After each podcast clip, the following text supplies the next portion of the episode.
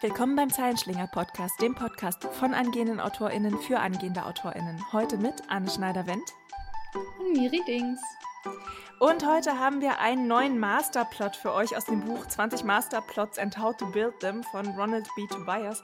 Ähm, und zwar haben wir heute die Temptation für euch. Ähm, wir haben es jetzt einfach mal mit Versuchung übersetzt, wobei äh, ich zuerst an Verführung gedacht habe, muss ich ehrlich sagen. Und ich muss auch ganz ehrlich sagen, ich habe bei dem Titel Temptation an Fifty Shades of Grey oder ähm, oder oder äh, wie heißt dieser Film? Ähm, dieser Film, wo die sich gegenseitig mit, mit Kirschen füttern und so. Also an sowas gedacht. Ich habe ihn nicht eher, gesehen, oh mein Gott. und eher nicht an die Bibel oder Faust. Aber hey, so kann man Ja, oder Grimm oder so. ja. ja. ich war auch ähm, mehr als irritiert und teilweise auch schockiert vom Inhalt und dachte mir, es klingt eher schön, es aber so was drin geschrieben steht, ist gar nicht so schön. Ja, schon. Ne? Also letztendlich geht es tatsächlich äh, in einem Temptation- oder Versuchungsplot ähm, um eine Charakterentwicklung. Und zwar äh, geht es letztendlich um Stärken und Schwächen menschlicher Natur und mhm. äh, wie wir diese Schwächen sozusagen äh, überwinden können und unter welchen Strafen diese menschlichen Schwächen denn stehen und wie letztendlich eine Figur ähm, diesen, diesen Schwächen, mit denen sie konfrontiert ist, ähm, von denen sie versucht wird, sozusagen, ähm, wie sie damit umgeht äh, und wie sie gegebenenfalls ja. auch mit den Strafen umgeht. Also deutlich weniger romantisch, als man auf den ersten Blick denkt. Ja, oder irgendwie äh, verführerisch, sondern tatsächlich eher mehr Versuchung als Verführung. Also es ist weniger mhm. bittersüß gewesen als mehr ziemlich traurig. Ja, schon. Also, aber was mich tatsächlich extrem daran fasziniert hat, ist, dass es im Prinzip ein Plot ist, der sehr, sehr wenig Aktion im Außen braucht und sehr, sehr wenig auch Action tatsächlich. Also es muss nicht den epischen Kampf geben mit, weiß ich nicht, wie viel Schlachtszenen, sondern dass es tatsächlich extrem um diesen inneren Kampf geht, um dieses, ähm, welche ja, Maßstäbe setze ich denn für mich an, für meine Handlungen. Und ähm, mhm. ich glaube, wir kennen das alle aus, aus Büchern, und Filmen und Geschichten, wenn, wenn wir denken, warum macht er das? Warum macht, macht sie das? Warum macht mhm. er das? Warum handeln die so? Und letztendlich kennt aber jeder die, die Problematik der Versuchung aus dem Alltag. Es ist jeden Tag für, für jeden Menschen auf dieser Welt ist irgendetwas eine Verführung. Das kann das Stückchen Schoki sein, das kann was ganz äh, anderes sein, es können, es können äh, Nähe zu Menschen sein, es kann Distanz zu Menschen sein, es kann so viel sein. Und mhm. letztendlich ähm, ist, glaube ich, der tragende Pfeiler an diesem Plot, dass wir diesen Konflikt so gut wie möglich beschreiben. Also was bedeutet die Versuchung für den äh, Charakter? Warum ist es so unglaublich schwer für ihn zu widerstehen? Und letztendlich, warum gibt er danach? Also ist es zum Beispiel die Häufigkeit mit, je häufiger einem etwas in, ähm, also sozusagen vor die Nase gehalten wird, desto schlimmer wird die Versuchung. Oder ist es einfach nur dieser, dieser ähm, Erfolg, dieser Gewinn, der da motiviert. Und daraus entsteht dann wieder natürlich extrem eine Charakterreise. Mhm. Ja, ich meine, letztendlich ist es ja so ein bisschen, wie du auch so schon gesagt hast, der innere Kampf zwischen dem, was wir wissen, was wir tun sollten, und nehmen, was wir aber wollen. Ich meine, man könnte jetzt so Engelchen und Teufelchen auf die Schulter setzen letztendlich, ne? Und das ja. Engelchen weiß, die Schokolade wird dich nicht langfristig glücklich machen, um jetzt mal bei dem Beispiel zu bleiben. So, das ist nicht gut, wenn du so viel Zucker isst. Das ist ungesund, das macht dich langfristig müde. Aber das Teufelchen sagt, ja, was lecker. so. Ja, und das, es ist trotzdem ein kurzes Glücksgefühl. Ja, genau. Also es ist, ja. das ist ja letztendlich auch so, ähm, so die Sache, dass man halt bei diesen nennen wir es mal Sünden, um jetzt es ist ein sehr religiöser äh, Plot, wurde auch im Buch gesagt. Es ist der religiöseste mhm, ja. aller Plots. Und ich bleibe jetzt einfach mal bei, bei der Wortwahl auch Sünde. Ähm, dass diese Sünden ja schon irgendwie so, so einen kurzfristigen positiven Effekt haben, also dass wir ja einen Gewinn daraus ziehen können. Dass allerdings die Kosten, die wir langfristig tragen, ja doch relativ hoch sei, sein können. Und das ist letztendlich auch das Spannende daran, ähm, das Ganze in, in einen Plot zu packen oder in das Zentrum eines Plots zu packen, weil man halt dann eben mit Gewinn und Kosten sehr, sehr schön spielen kann und eben sowohl Gewinn als auch Kosten immer, immer höher äh, treiben, sodass halt immer mehr auf dem Spiel steht, aber letztendlich die Figuren irgendwann auch nicht mehr so so leicht zurück können und sagen, na gut, dann halt nicht, weil also es darf ja. nicht so wahnsinnig eindeutig sein, für welche Richtung die Protagonisten sich entscheiden. Und ähm, dann hat man dann natürlich wahnsinnig viel inneres Konfliktpotenzial an so einem Plot. Was ich da auch mega spannend dran fand, ist genau dieses sich aufschaukeln. Ne? Also geben einem relativ kleinen, einer relativ kleinen Versuchung nach und die hat erstmal vielleicht gar nicht so viel krasse Auswirkungen, aber mhm. Das dreht sich dann nochmal im Kreis, dann kommt der innere Konflikt dazu, die Schuld vielleicht schon, vielleicht auch schon die erste Abstrafung aus der Gesellschaft. Also fand ich auch ganz, ganz ähm, krass, dass dieser, dieser Plot äh, der Versuchung extrem mit den gesellschaftlichen Regeln und Normen spielt. Das, was wir seit Kindertagen anerzogen bekommen, was man macht, was man nicht macht. Ne? Das gefürchtete, äh, mhm. man darf das nicht, man macht das nicht. Ähm, und da vielleicht schon die ersten negativen Resonanzen kommen. Und daraus entwickelt sich dann wie so eine Abwärtsspirale, ähm, wo das eine zum anderen führt und diese, diese äh, Kosten, diese, was kostet es uns letztendlich, extrem steigert, was hinterher überhaupt mhm. nicht mehr im Verhältnis steht zu dem, was wir, was wir äh, an Versuchung hatten, was wir dachten, was uns kurzfristig irgendeinen Gewinn oder ein Glücksgefühl oder was auch immer erzeugt, aber letztendlich ja. uns richtig, richtig unglücklich macht und es überhaupt nicht mehr im Verhältnis steht. Sehr, sehr moralisch übrigens. Schon, total. Und das ist aber letztendlich auch so ein bisschen der Aufbau der Geschichte. Also am Anfang haben wir eben die, diese Versuchung und unsere Figuren erliegen der Versuchung in den meisten Fällen. Also selbst wenn sie sich am Anfang vielleicht noch wehren und das Stück Schokolade dann doch nicht essen wollen, aber irgendwann dann halt doch. Ähm, ich muss jetzt irgendwie bei der Schokolade bleiben. Ich weiß auch nicht. Jetzt hast du Schokolade gesagt, jetzt kriege ich die Schokolade nicht aus dem Kopf. Oh wei. das ist gut. Alles andere wäre auch irgendwie so sehr zerstörerisch. Also alle anderen Beispiele waren auch immer gleich direkt so dramatisch, mit denen ich tatsächlich auch relativ wenig relaten kann, weil das Stückchen Schokoladeversuchung, der liege ich doch häufiger, als weiß ich nicht, meinem Arbeitgeber Geld zu klauen oder so. Schon so ein bisschen, ne?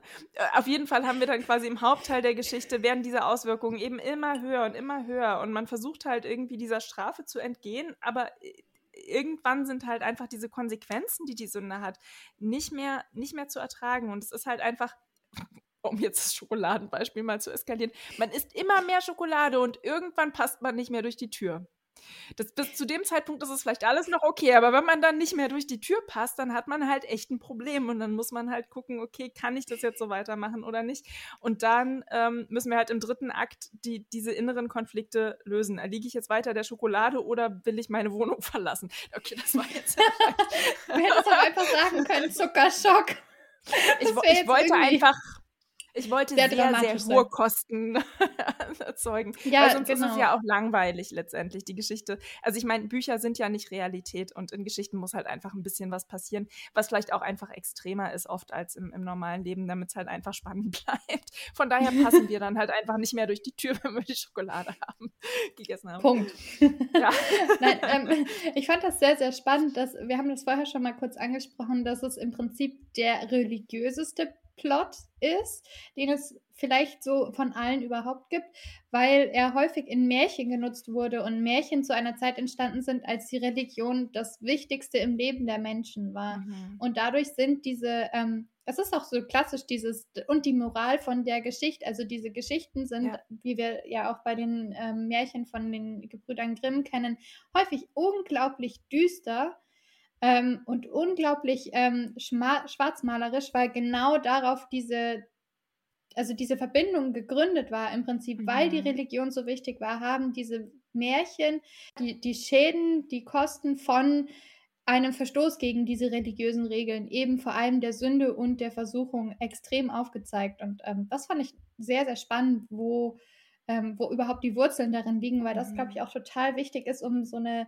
Versuchung als Plot auch wirklich gut zu machen, weil du musst wirklich verstehen, musst im, im ersten Schritt musst du richtig gut deinen Charakter ähm, kennen und erstellen und dem Leser und der Leserin so gut ähm, ja beibringen, dass es total logisch ist, warum die so handeln, wie sie handeln. Weil nichts ist schlimmer, wenn du dann deinen Charakter so handeln lässt und im zweiten Akt sitzen alle Leserinnen und Leser so da und denken sich, ja, aber das macht gar keinen Sinn. Also warum mhm. gibt er oder sie denn jetzt nicht einfach nach und sagt, ja, man war scheiße und macht es rückgängig oder hört einfach auf? Also das muss total nachvollziehbar aufgebaut sein, finde ich. Das Beispiel, was im Buch war, fand ich nämlich total schlecht ähm, aufgebaut, weil einfach überhaupt nicht klar wurde, warum sie nicht einfach nachgegeben hat. Weil die diese Charakterbildung äh, verloren, also nicht, nicht da war, ne? weil es ja nur ein Beispiel war.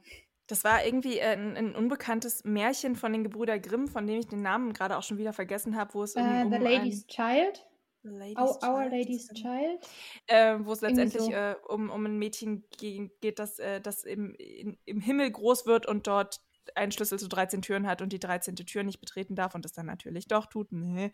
Und dann wird sie ganz fürchterlich dafür bestraft und ähm, ihr werden ihre Kinder weggenommen und ich möchte jetzt nicht weiter ausholen. Also es war so ein bisschen, naja, ähm, sehr moralisch. Aber was, du, was mir gerade aufgefallen ist, äh, als du das erzählt hast und ähm, ich glaube, das ist auch so ein bisschen der Grundgedanke, letztendlich sind diese ganzen Sünden ja irgendwie sehr theoretische Gedanken. Also wenn man früher irgendwie die Kirche, es ist so, naja, du darfst nicht dies und du darfst nicht das und es ist so ein bisschen, ja, äh, blöde Regeln.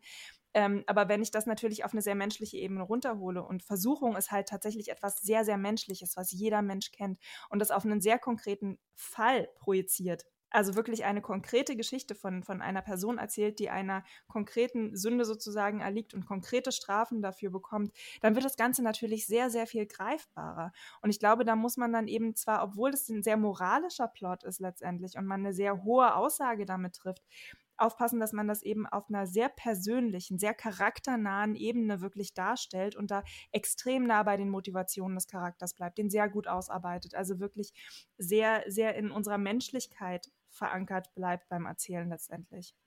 Ja, weil sonst funktioniert das mit dem moralischen Zeigefinger im Nachhinein nicht so gut, weil dann ist das sehr, mhm. sehr ähm, theoretisch und man denkt sich so, ja, das kann man jetzt schon schön so sagen, wenn man nicht drin steckt. Mhm, schon, ja. Also, Ich fand, also es war ja auch was, was glaube ich auch nochmal erwähnt wurde. Letztendlich, je nachdem, was es für eine Geschichte ist und wie sehr dieser Plot wirkt, ähm, triffst du auch eben Aussagen über diesen moralischen Verhaltenskodex letztendlich, ne? Das, was, was mhm. vermittelt wird. Deswegen wahrscheinlich auch Märchen bei uns allen extrem prägende Sachen hinterlassen haben in unserer Kindheit. Eben genau diese Sachen, die Moral von der Geschichte. Letztendlich ist es ja nichts anderes. Und ich finde, dass das wiederum aber auch eine ganz, ganz, ganz große Verantwortung mit sich bringt. Was ist denn tatsächlich das, was du deinen LeserInnen vermitteln möchtest? Ne? Also, also ich dachte mir so, hm, ich weiß nicht, ob ich das jemals nochmal irgendwie so cool finde, selber zu schreiben, weil letztendlich ähm, gebe ich ja theoretisch was vor, extrem. Mhm.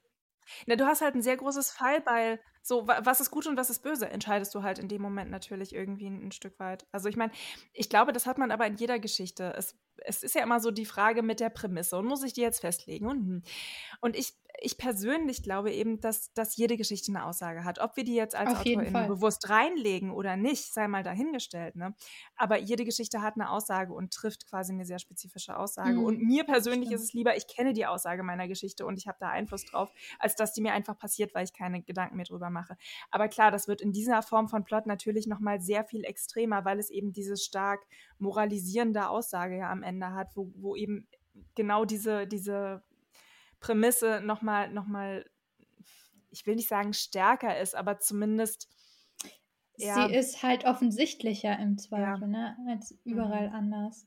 Ja, schon. Ähm, was ich da jetzt noch mal ein bisschen weg von der Theorie, die wir, die wir jetzt gelesen haben, was ich da schön finde, ist, dass, und das ist was, was ich finde, was die Bücher in, in unserer Zeit auch häufig haben, ist, dass eine Versuchung nur zum Teil ähm, da so genutzt wird, sondern dass es eher ähm, so einem, so, also es geht nicht um eine Schwarz-Weiß-Auflösung, so, das war jetzt die Versuchung und deswegen ist dir so und so viel Schlechtes passiert und deswegen wirst, du so lange bestraft, bis du deinen Fehler eingestehst und dann wird dir vergeben, wenn du Buße mhm. tust, so, sondern dass es ähm, in einem Graubereich verwendet wird. Dass es in, in vielen Büchern inzwischen diesen, diese bittersüße Versuchung gibt, wo, wo auch Versuchung ist, aber ähm, vielleicht auch mal im positiven Sinne. Also jetzt klassisch eine Liebesgeschichte gibt er oder sie mhm. der positiveren Beziehung nach statt der toxischen oder der Nähe zu einem Menschen oder nicht und so weiter.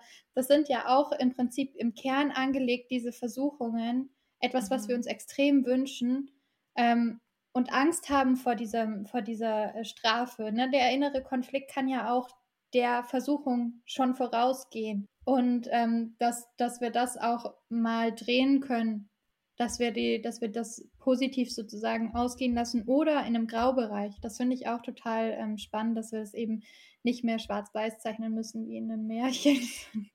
Und dass dadurch natürlich auch die Frage so ein bisschen, äh, was ist Versuchung, was ist Verführung, was, was ist es eben auch nicht, äh, so ein bisschen aufweicht. Also, dass Figuren im Zweifel halt auch einfach Versuchungen nicht als solche erkennen müssen.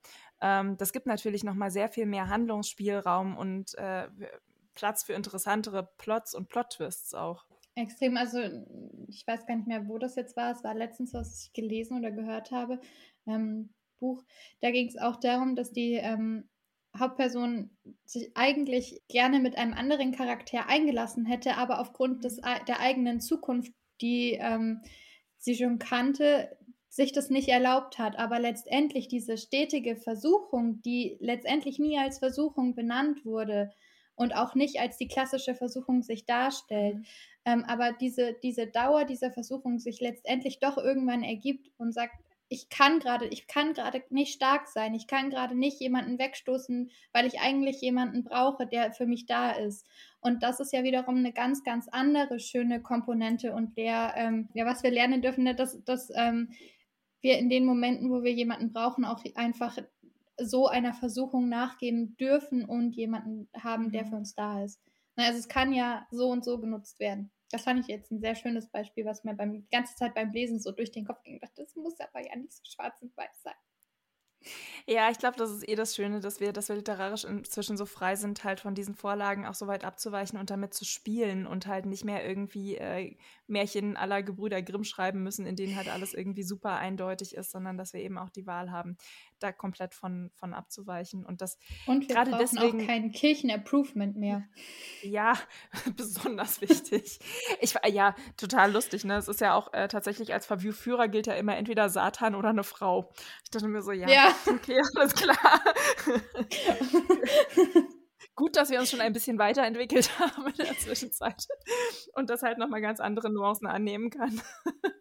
Was ich tatsächlich noch ähm, zum Abschluss ganz äh, spannend fand, ist, dass, dass äh, Goethes Faust das, das Paradebeispiel für eine etwas andere ähm, Versuchungsgeschichte, aber die größte Versuchungsgeschichte gezählt wird. Und mhm. zwar, weil Faust erst im dritten Akt der Versuchung letztendlich komplett nachgibt. Also der tatsächlich ähm, beschriebenen Versuchungen vom Anfang während er zwischendrin in seinem Leben immer wieder verschiedene Stationen durchlebt, die moralisch mehr oder weniger ähm, gebilligt werden, sage ich jetzt mal, ist mhm. letztendlich, also kann man die Versuchung auch ganz am Ende erst erfüllen, auch wenn dann erst die Kosten kommen. Also auch da, dass, dieser, dass diese Phasen nicht festgeschrieben sind, also auch da aufgeweicht werden dürfen gerade bei Faust sind wir natürlich auch in einem Bereich, in dem das halt auch alles schon wieder nicht mehr ganz so schwarz-weiß ist, weil letztendlich der, die Versuchung, der er erliegt, wo man ja sagt, okay, das ist halt moralisch eher das, das Niedere und, und das Verwerfliche, ist ja eine, die ihm ja letztendlich den moralischen wie sagt man das, High Ground, äh, die die moralische Oberhand gibt. Und ja. trotzdem ist er halt der Versuchung irgendwie erlegen, sodass er gleichzeitig gut und schlecht gehandelt hat, was das Ganze halt so völlig ad absurdum führt. Ähm, wo man schon sieht, selbst in dieser Geschichte ist eben dieses, dieses Prinzip von, von, es gibt was Böses und das wird bestraft, schon wahnsinnig aufgeweicht, weil man eben mit diesem Versuchungsplot natürlich ganz, ganz viel machen kann. Und wie du so schön gesagt hast, das eben auch in verschiedene Richtungen denken und sehen kann. Und deswegen gibt er halt auch immer noch wahnsinnig viel Potenzial her. Also ich fand ihn auch geil als Kombination mit verschiedenen, mehreren Plot. Mit verschiedenen Masterplots, ja.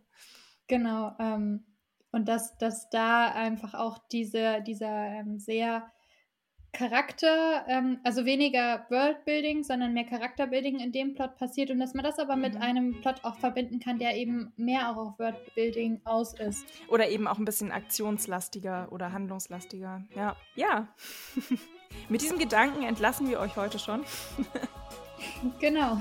Viel Spaß äh, und geht mal auf Versuchungssuche. Genau, Sch schaut mal, wie ihr mit der Schokolade umgeht. Aber nur solange ihr noch durch die Tür fasst, bitte. ja, und äh, Zuckerschocks bitte auch vermeiden. Alles klar, wenn es sonst nichts mehr zu sagen gibt, würde ich sagen, wir sehen, schreiben, hören uns. Macht's gut. Tschüss.